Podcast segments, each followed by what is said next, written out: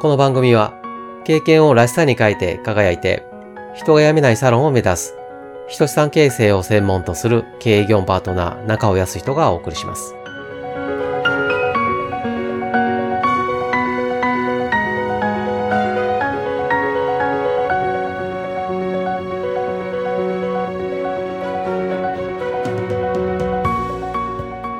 評価制度の設計と合わせて大切なのが運用です。設計内容が良くても運用を誤ると危険です。一方、運用がうまく進むと評価制度はスタッフのやる気を高め、成長を促し、そして離職を防ぎます。設計編でお話ししましたが、評価には売上などの数値評価、数字に現れない行動評価の2つがあります。最初の数値評価は、売上と連動して給与や昇進という報酬につながります。給与や昇進による報酬を外的報酬と言います。外から与えられた報酬であり、目に見える報酬です。この外的報酬が満たされていないと不満につながります。次に、行動評価は、役割や貢献、支援行動に対してのもので、仕事のやりがいや成長実感、良好な人間関係から来る充足感にもつながります。次に行動評価は、役割や貢献、支援行動に対してのもので、仕事のやりがいや成長実感、良好な人間関係から来る充足感につながります。充足感による報酬を内的報酬と言います。仕事そのものから生まれる報酬であり、目に見えない報酬です。この内的報酬が満たされると満足につながります。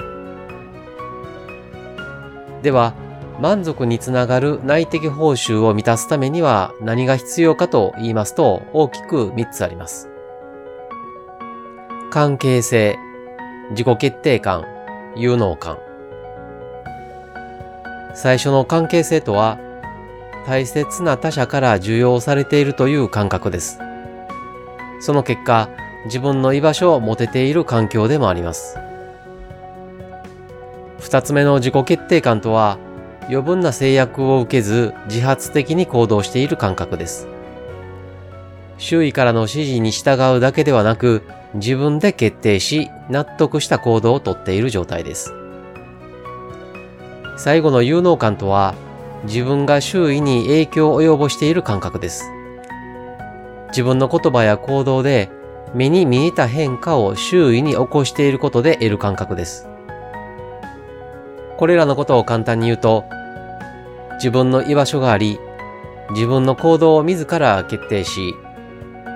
自らの存在が周囲に影響している状態が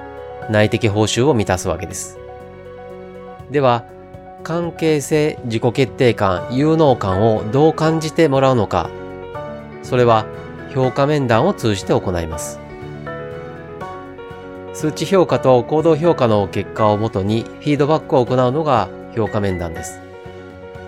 一般的に評価面談というと、数値に対する結果に加え、指導や指示、悪い場合は説教になることが多いです。そうではなく、一緒に振り返りを行い、評価できる点や、さらに良くなるための改善点を共有します。その際に、関係性、自己決定感、有能感を念頭に進めることで、評価面談後の数値や行動に大きな変化をもたらします。詳しい内容は次回の面談編でお届けしますので、ぜひお聞きください。